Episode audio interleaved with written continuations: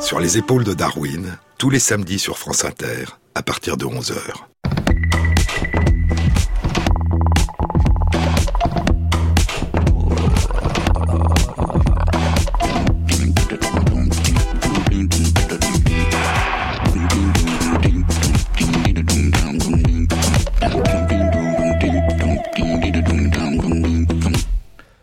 Bonjour à tous.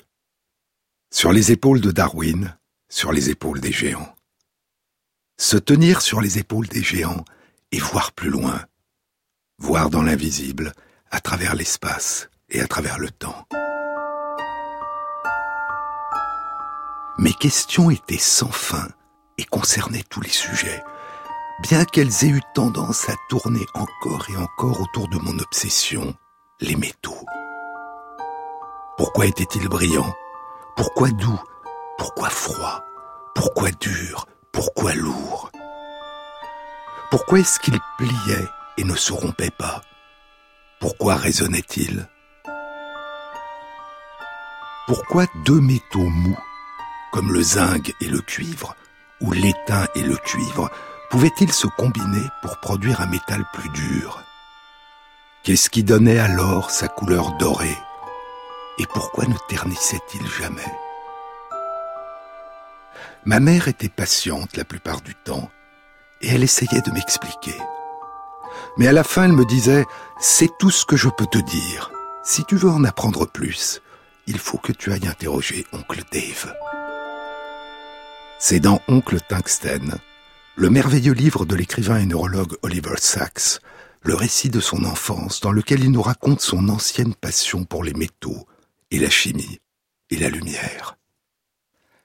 Oncle Dave, aussi loin que je me souvienne, nous l'appelions oncle tungstène parce qu'il fabriquait des ampoules électriques avec de fins filaments de tungstène et son entreprise se nommait Tungstalite. En plus de passer du temps avec oncle Dave et dans mon petit laboratoire, poursuit Saxe, j'ai commencé à passer du temps avec un autre frère de ma mère, oncle Abe. Il avait quelques années de plus que Dave, et il était plus attiré par la physique que par la chimie. Les grandes découvertes des rayons X, de la radioactivité, de l'électron et de la théorie quantique avaient toutes eu lieu durant ces années de formation. Oncle Dave et oncle Abe étaient tous deux passionnés par la lumière et par l'éclairage.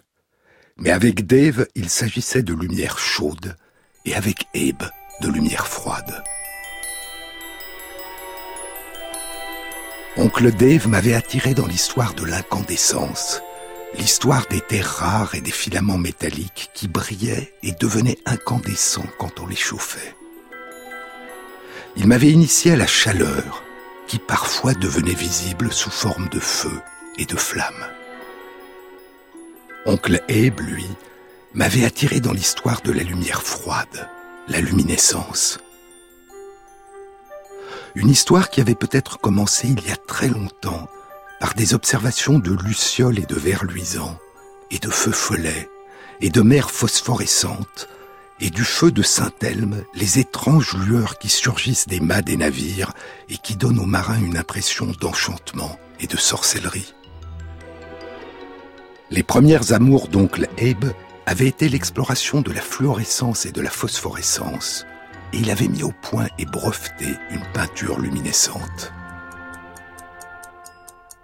Les pendules luminescentes, la maison en était pleine, parce que mon oncle Abe avait été un pionnier dans le développement des peintures luminescentes, et je prenais ces pendules la nuit, sous les couvertures de mon lit, dans mon caveau privé secret, et elles illuminaient ma caverne de drap d'une étrange lumière verdâtre. La luminescence, luminescence, le terme allemand qu'a utilisé à la fin du XIXe siècle, en 1888, le physicien et historien des sciences Eilhard Wiedmann, pour décrire, dit-il, tous les phénomènes lumineux qui ne sont pas dus à une augmentation de température.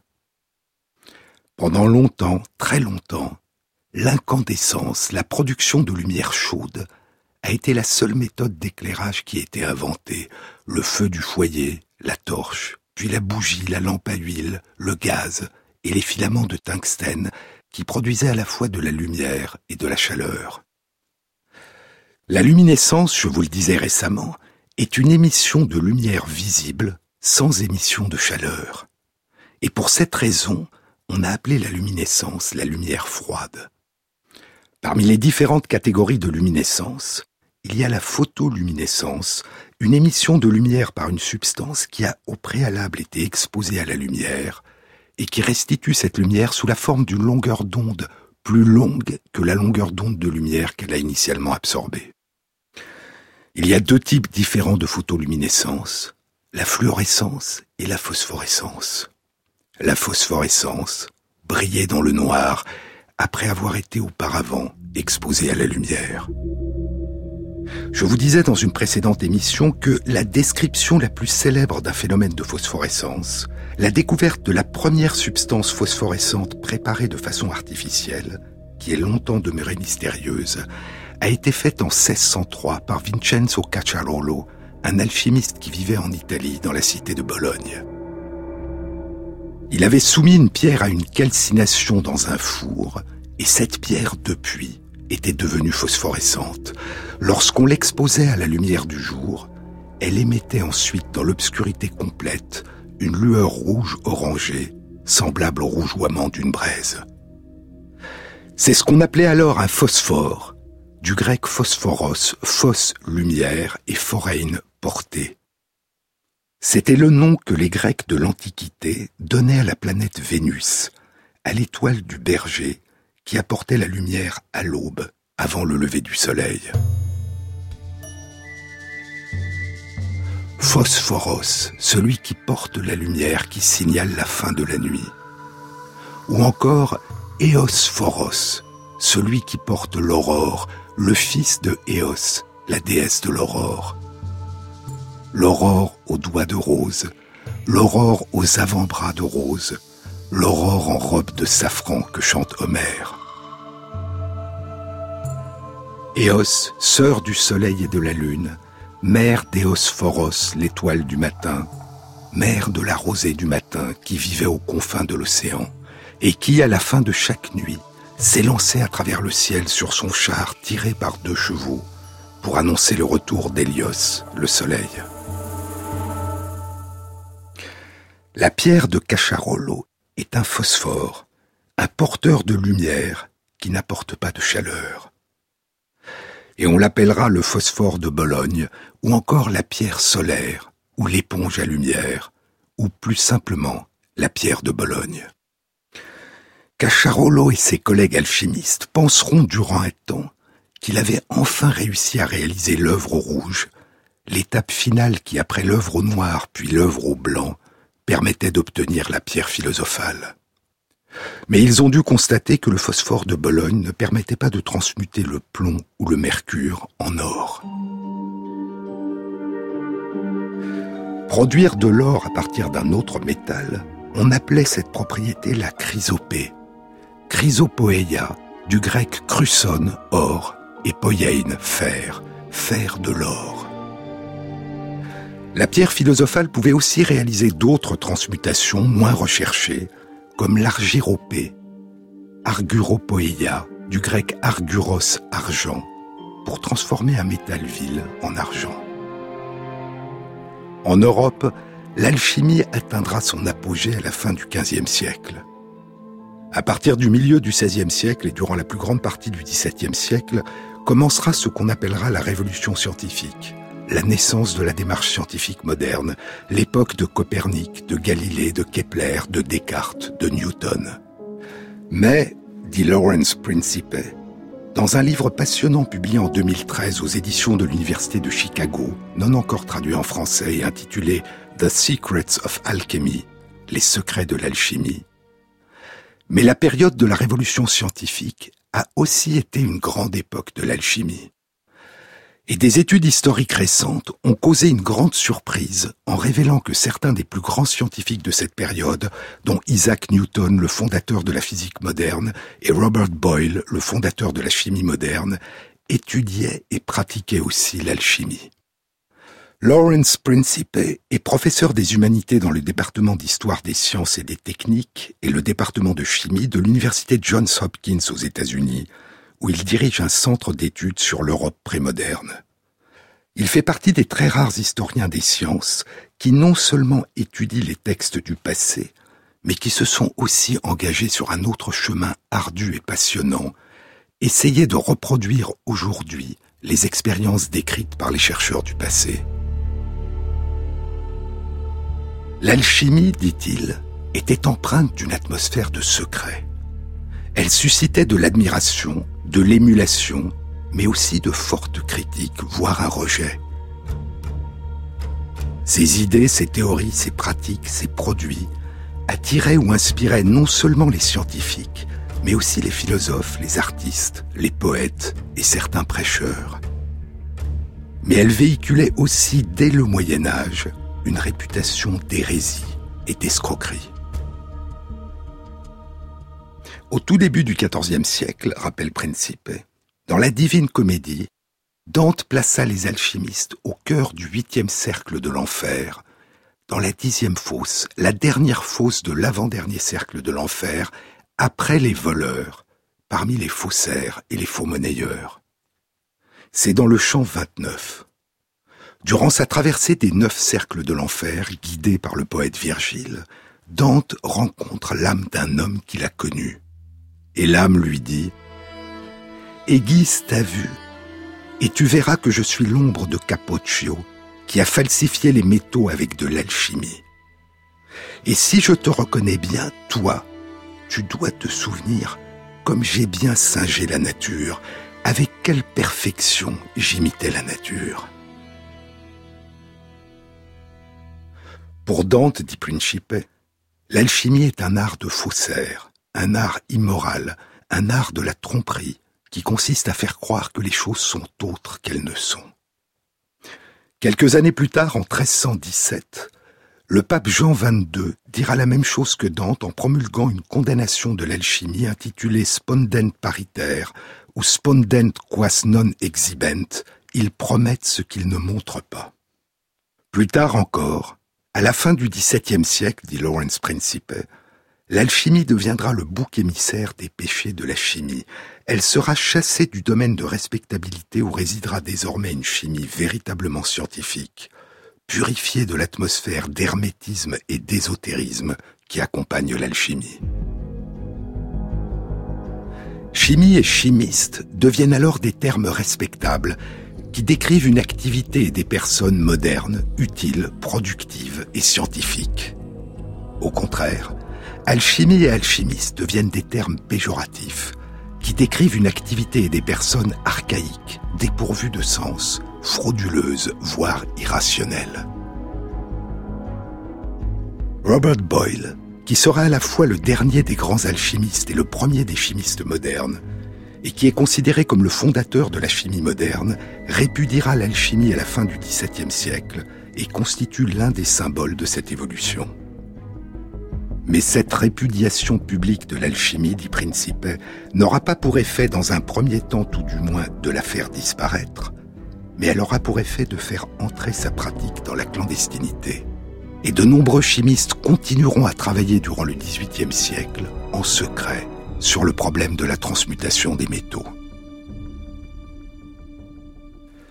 Lawrence Principe a réalisé, en utilisant les moyens et les matériaux de l'époque, des expériences de chimie et d'alchimie qui avaient été réalisées et décrites par les chercheurs du passé. Pour mieux appréhender, dit-il, non seulement les avancées que scandaient ces expériences et leurs résultats, mais aussi, de façon concrète, les difficultés, les ambiguïtés, les limites de leurs résultats, et pour pouvoir tenter de mieux saisir les interprétations théoriques et pratiques qui en étaient faites en fonction des connaissances et des représentations du monde de l'époque. Et pour faire ainsi revivre, en partie au moins, un lointain passé dans notre présent.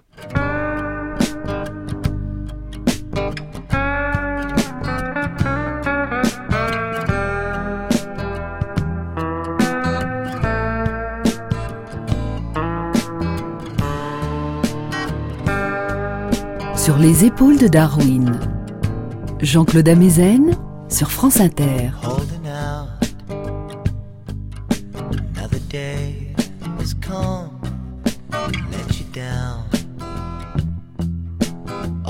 Of our yesterdays have gone now.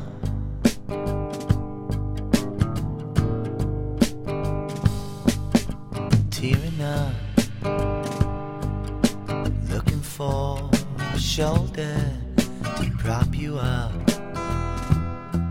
All of our yesterdays have gone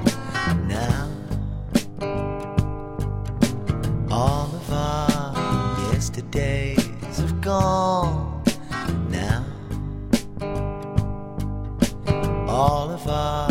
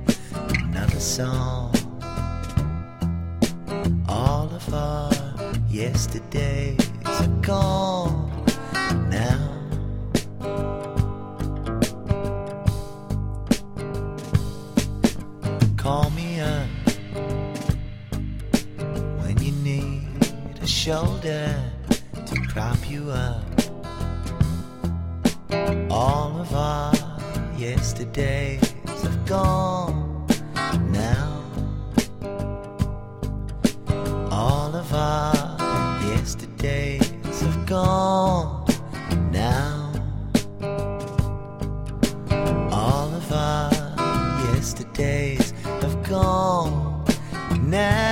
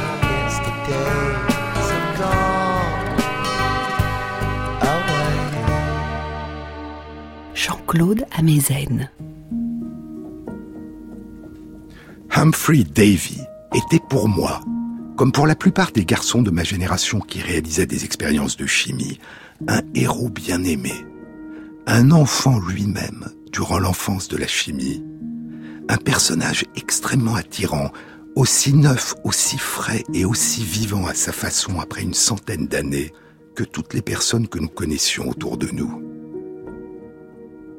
C'est dans le dernier et beau recueil d'essais d'Oliver Sacks, qui vient d'être publié il y a un mois à titre posthume, Everything in its place, First Loves and Last Tales, chaque chose à sa place, premières amours et derniers récits. Dans la première partie du livre, intitulée Premières amours, dans le chapitre consacré au grand chimiste anglais Humphrey Davy, qui a vécu entre la fin du XVIIIe siècle et le début du XIXe siècle, un chapitre intitulé Humphrey Davy, Poet of Chemistry, Humphrey Davy, un poète de la chimie. Davy n'était pas seulement un des grands pionniers de la chimie qui a isolé en utilisant l'électrolyse de nombreux éléments, le sodium, le potassium, le calcium, le magnésium, le chlore, le barium, le strontium. Il était aussi un grand orateur et un poète. Il était aussi un ami des grands poètes de son temps, Samuel Taylor Coleridge et William Wordsworth. Sachs cite Coleridge, évoquant Humphrey Davy. L'eau et le feu, dit Coleridge, le diamant, le charbon de bois sont convoqués par la théorie du chimiste et forment des liens fraternels. C'est un principe de connexion créé par l'esprit et approuvé par les correspondances de la nature. Si chez un Shakespeare, nous découvrons la nature idéalisée en poésie, de même, par l'observation et la méditation d'un Davy, nous découvrons la poésie comme si elle était réalisée dans la nature. Oui, la nature elle-même à nous révélée comme étant à la fois le poète et le poème. Humphrey Davy, dit Oliver Sacks, était un héros d'enfance pour pratiquement tous ceux de ma génération qui étaient intéressés par la chimie ou par les sciences. Nous connaissions tous et nous reproduisions tous ces célèbres expériences en nous imaginant à sa place. Et Davy lui-même avait eu de tels compagnons idéaux durant sa jeunesse, en particulier Newton et Lavoisier. Newton était pour lui une sorte de dieu, mais Lavoisier était plus proche, plus comme un père avec lequel il pouvait parler, être en accord ou en désaccord. Chacun de nous a besoin de tels personnages, de tels idéaux du moi, de tels exemples, et nous continuons à en avoir besoin durant toute notre existence. Aujourd'hui, poursuit Sachs, aujourd'hui je découvre à mon grand désarroi que lorsque je parle à de jeunes scientifiques qui sont mes amis, aucun d'entre eux n'a entendu parler de Davy, et certains sont surpris que je leur parle de mon intérêt pour lui. Il leur est difficile d'imaginer quel intérêt quelle pertinence une science aussi vieille, aussi ancienne peut avoir. La science, dit-on souvent, est impersonnelle. Elle est faite d'informations et de concepts qui progressent sous l'effet d'un processus continuel de révision et de remplacement qui conduit les anciennes informations et les anciens concepts à devenir obsolètes et à tomber en désuétude. Selon cette vision, poursuit Sachs, la science d'hier et d'avant-hier n'a aucune pertinence pour le présent. Elle n'a d'intérêt que pour l'historien ou pour le psychologue. Mais ce n'est pas ce que j'ai découvert dans la réalité.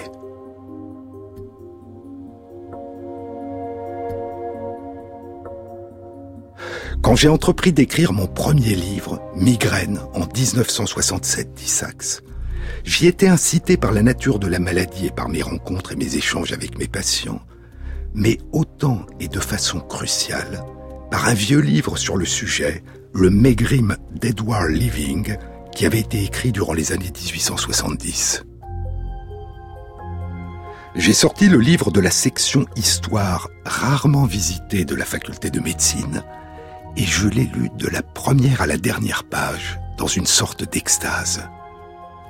Je l'ai relu de nombreuses fois durant six mois et j'en suis venu à connaître Living extrêmement bien. Sa présence et sa façon de penser étaient continuellement à mes côtés. Ma rencontre durable avec Living a été essentielle à l'émergence de mes propres pensées et de mon livre. Et c'est exactement le même type de rencontre avec Humphrey Davy, quand j'avais 12 ans, qui m'avait initialement conduit sur le chemin de la science. Comment aurais-je pu penser que l'histoire des sciences, que le passé, n'avait pas d'intérêt, n'était pas pertinent? Je ne crois pas que mon expérience soit unique. Beaucoup de scientifiques, de même que les poètes et les artistes, ont une relation vivante au passé. Pas seulement une vision abstraite de l'histoire, mais un sentiment de la présence de compagnons et de prédécesseurs, d'ancêtres, avec lesquels ils prennent plaisir à être dans une sorte de dialogue implicite. La science se considère parfois comme impersonnelle, comme étant pure pensée, indépendante de ses origines historiques et humaines et elle est souvent enseignée comme si tel était le cas. Mais la science est une aventure humaine de bout en bout, un processus de croissance organique, évolutive, humaine, avec des accélérations soudaines et des pauses, et d'étranges détours aussi. Elle émerge de son passé et grandit, mais elle ne s'échappe jamais entièrement de son passé, pas plus que nous ne nous échappons jamais entièrement de notre enfance. Mais le passé, dit l'écrivain Leslie Pauls Hartley, l'auteur du livre Le Messager, le passé est une terre étrangère. Ils font les choses différemment là-bas. Le passé comme un ailleurs. Un long voyage à travers le temps, comme un lointain voyage à travers l'espace. Et il nous faut alors, dit la poétesse Caroline Fourchet, dans un livre bouleversant intitulé What You Have Heard is True, ce que vous avez entendu est vrai. Il nous faut alors, dit-elle, traduire non seulement d'une langue à l'autre, mais aussi d'une constellation de compréhension et de perception à une autre, d'une représentation du monde à une autre, d'une culture à une autre.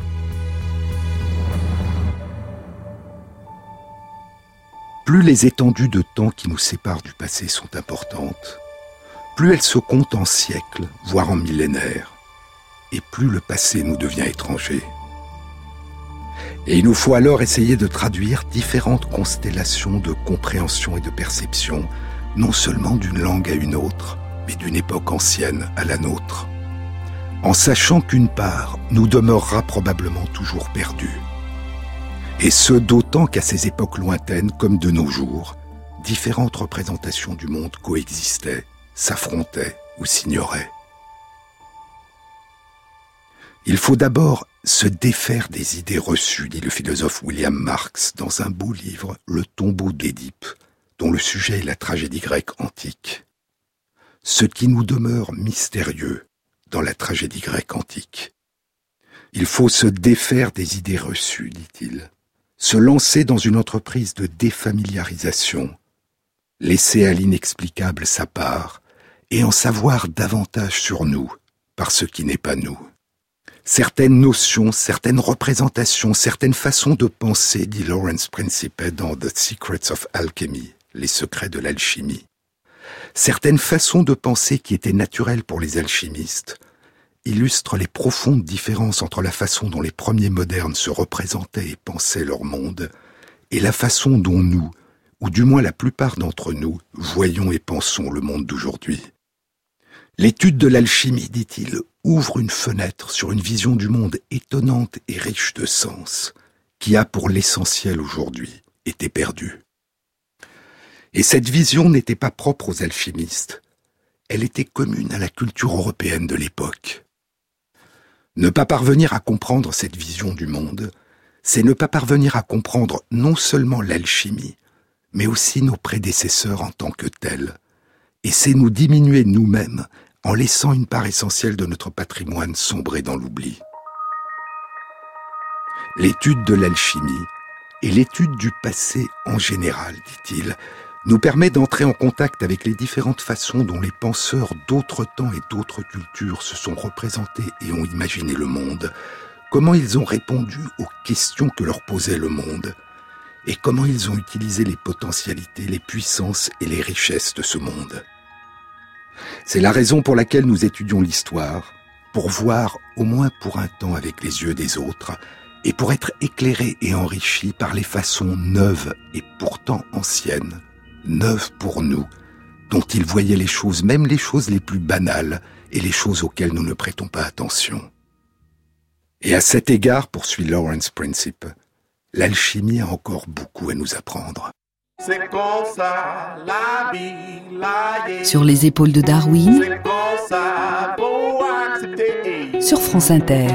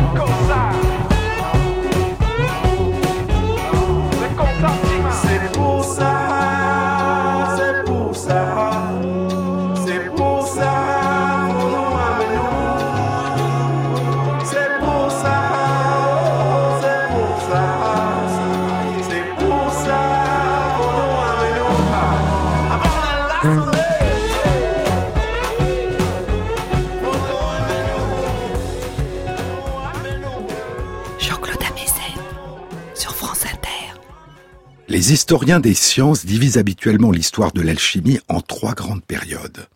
Une première période gréco-égyptienne, puis une période arabe et persane, puis une période européenne à partir du Moyen Âge.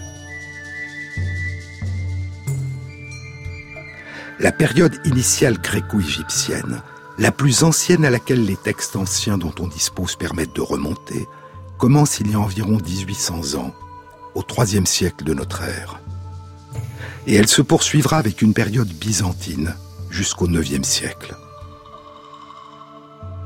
À cette époque, ce qui sera plus tard connu sous le nom d'alchimie est nommé keimeia, sheimeia, un mot qui deviendra la racine d'abord du mot alchimie, puis du mot chimie qui désignera la chimie moderne et qui se détachera de l'alchimie à la fin du XVIIe siècle. La période arabe et persane débute au 7e siècle et se poursuivra jusqu'au 14e siècle. Les philosophes, les astronomes, les médecins et les mathématiciens arabes et persans ont étudié, commenté et profondément remanié, enrichi et fait progresser de leurs propres découvertes les œuvres des philosophes et des scientifiques de l'Antiquité grecque. Puis ces textes et ces découvertes commenceront à gagner l'Europe durant le Moyen Âge, à partir du Xe siècle.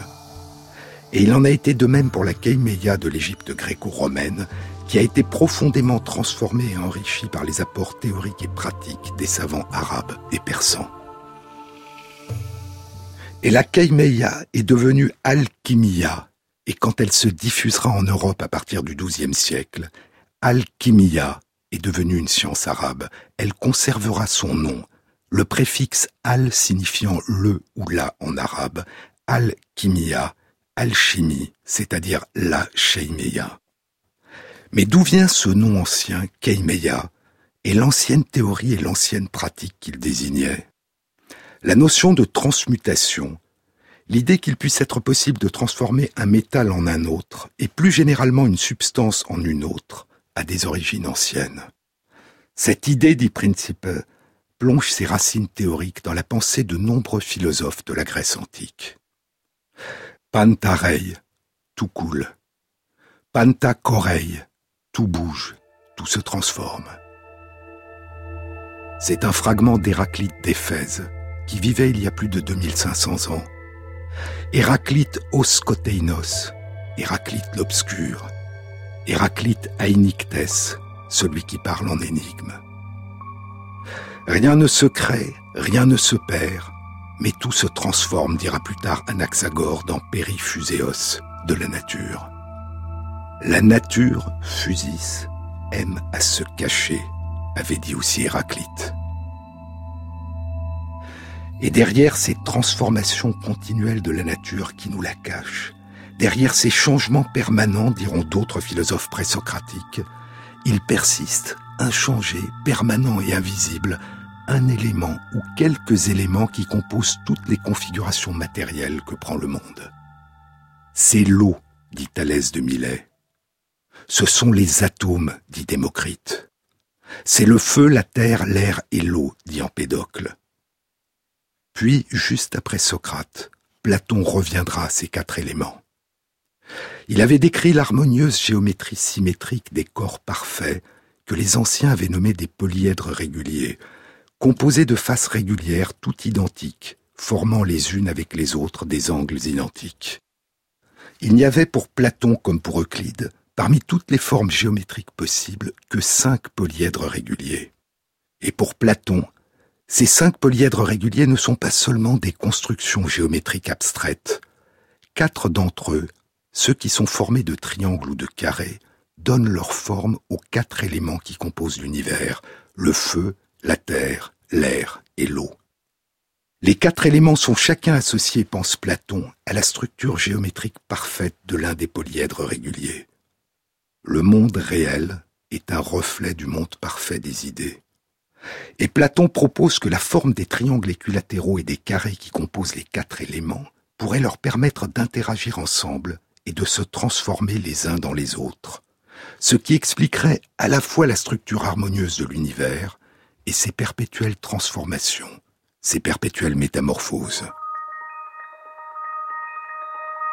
Plus tard, les philosophes Leucippe et Épicure rediront après Démocrite que ce sont les atomes qui rendent compte de tous les constituants qui composent l'univers. Et beaucoup plus tard encore, au premier siècle avant notre ère, à Rome, dans son splendide poème scientifique De Natura Rerum, de la nature des choses, Lucrèce chantera l'œuvre d'Épicure et les atomes. Les mêmes éléments qui forment le ciel, la mer, les terres, les fleuves, le soleil, forment aussi les épis, les arbres, les êtres vivants, dit Lucrèce.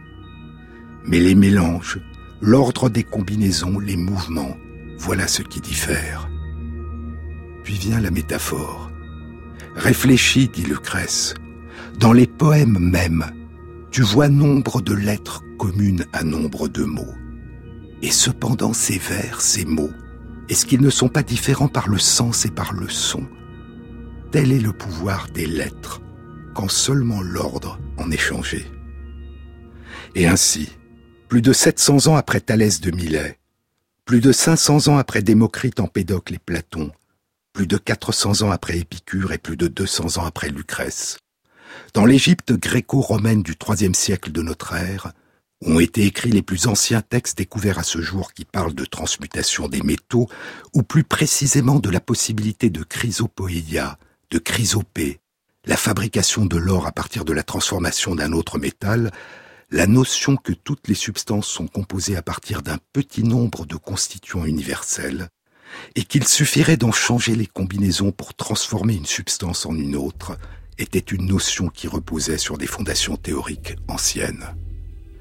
Mais pour pouvoir passer de la théorie à la pratique, encore fallait-il avoir des connaissances pratiques, un savoir-faire d'artisan. Et à notre connaissance, dit Lawrence Principe, ces philosophes de la nature de l'Antiquité grecque n'avaient que des notions sommaires, partielles, de seconde main sur les connaissances pratiques et le savoir-faire des métiers d'artisans. Et c'est au carrefour cosmopolite de l'Égypte gréco-romaine, héritière de l'ancienne culture d'Égypte, hellénisée par la conquête d'Alexandre le Grand, puis devenue plus tard une province de l'Empire romain, qu'a émergé cette fusion particulière entre les courants de tradition artisanale et les courants de tradition philosophique qui allaient donner naissance à la kéméia, puis à l'alchimie, puis beaucoup plus tard à la chimie moderne.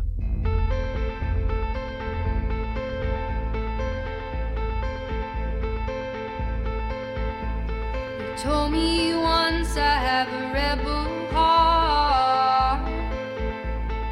I don't know if that's true, but I believe I saw something in me that lives inside you too.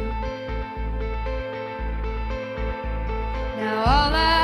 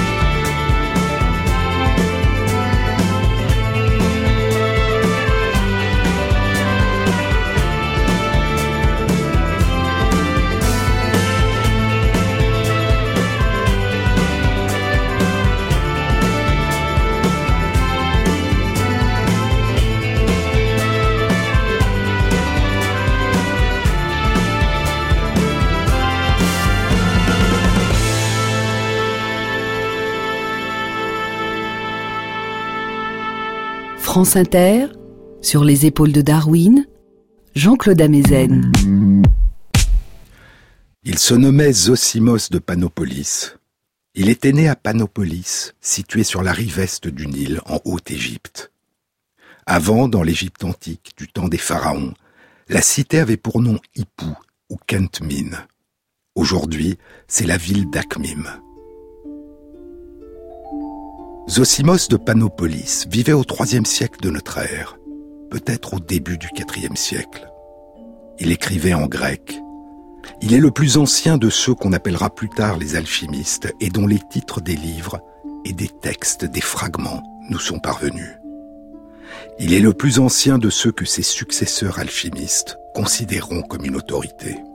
Mais il n'était pas le premier à pratiquer la chrysopoeia, la chrysopée, la tentative de transmutation des métaux en or. Nous savons qu'il n'était pas le premier, dit Lawrence Principe, parce que ses écrits font référence à des autorités plus anciennes, et même à des écoles de pensée rivales concernant l'alchimie, qui étaient déjà développées de son temps.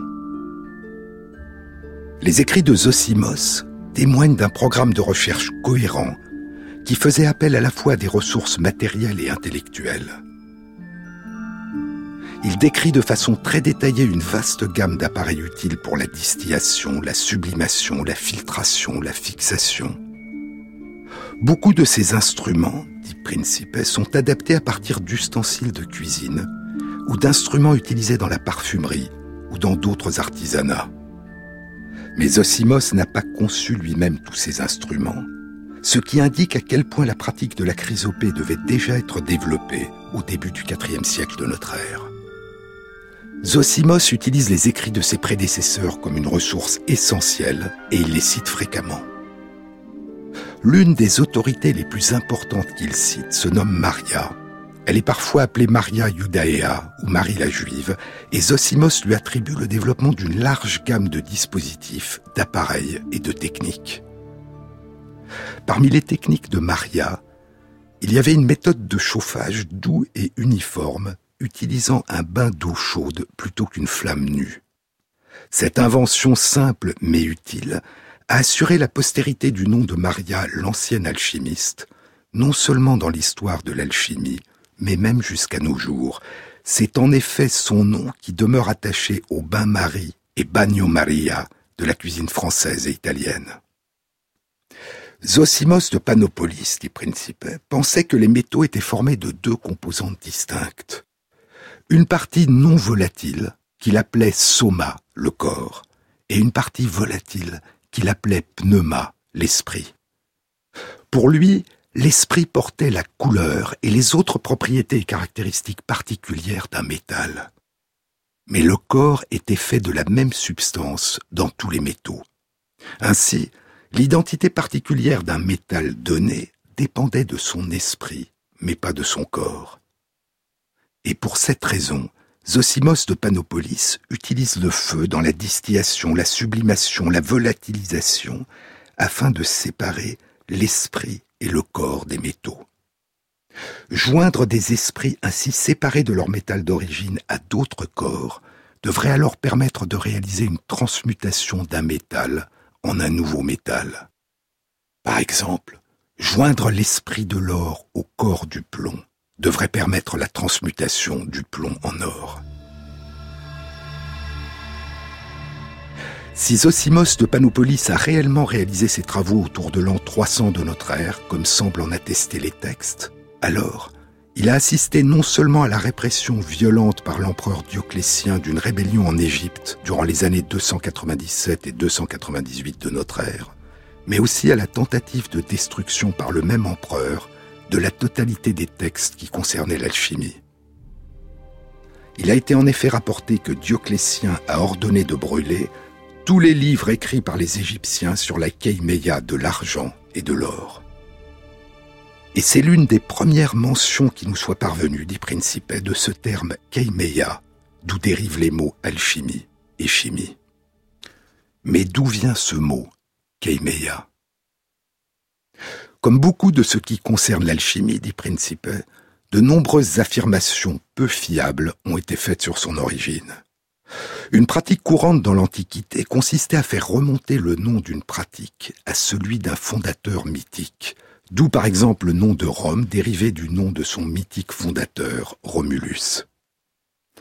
Et Zosimos de Panopolis fait référence à un ancien alchimiste dont le nom aurait été Kémès ou Kimès, et dans un autre passage, il dit que l'art aurait été initialement révélé par un ange dans un livre intitulé Kéméou.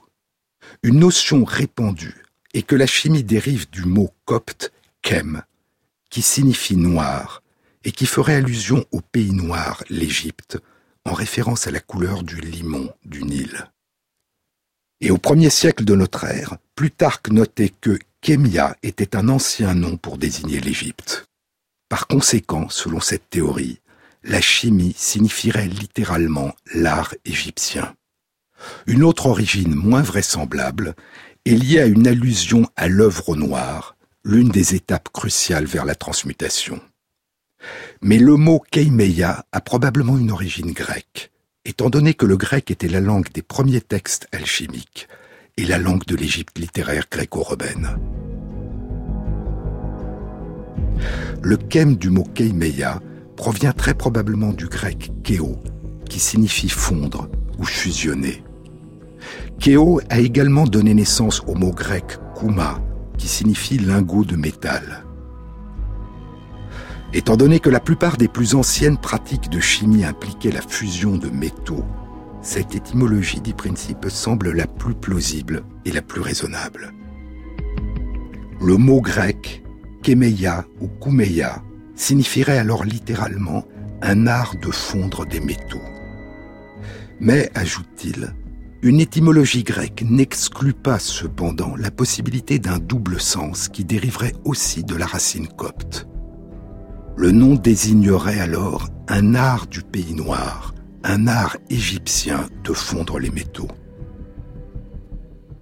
1300 ans plus tard, un jour de l'an 1603, Vincenzo Cacciarolo parti à la recherche de la pierre philosophale, découvre et rapporte chez lui une roche particulièrement dense, très lourde.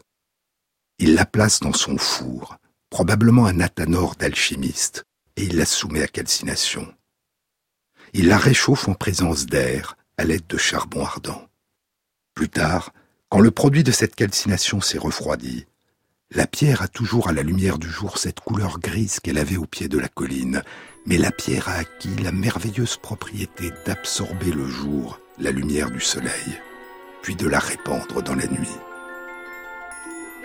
413 ans plus tard, en 2016, Lawrence Principe a publié un long article de 27 pages intitulé Comment fabriquer la pierre de Bologne.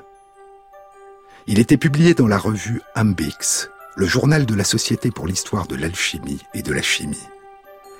Ambix est un mot grec antique qui signifie vase et a donné en arabe le mot al-inbik, d'où dérive en français le terme alambic. Dans cet article, Lawrence Principe racontait la longue histoire de la découverte, de l'étude, puis de l'élucidation du mystère du phosphore de Bologne. Puis il décrivait comment, à partir des textes des auteurs du XVIIe et du XVIIIe siècle, il était reparti sur les pentes du Monte Paderno, au sud de Bologne, avait retrouvé la pierre de Vincenzo Cacciarolo, avait fabriqué un four d'argile en suivant les anciennes instructions, avait suivi les recettes de calcination de la pierre et avait obtenu le phosphore de Bologne, l'éponge à lumière. Après l'avoir exposé à la lumière du jour, la pierre restituait la lumière dans l'obscurité durant une vingtaine de minutes, dit-il, sous la forme d'une vive lumière rouge-orange qui ressemble au rougeoiement des braises. Un véritable voyage vers le passé que nous découvrirons dans une prochaine émission.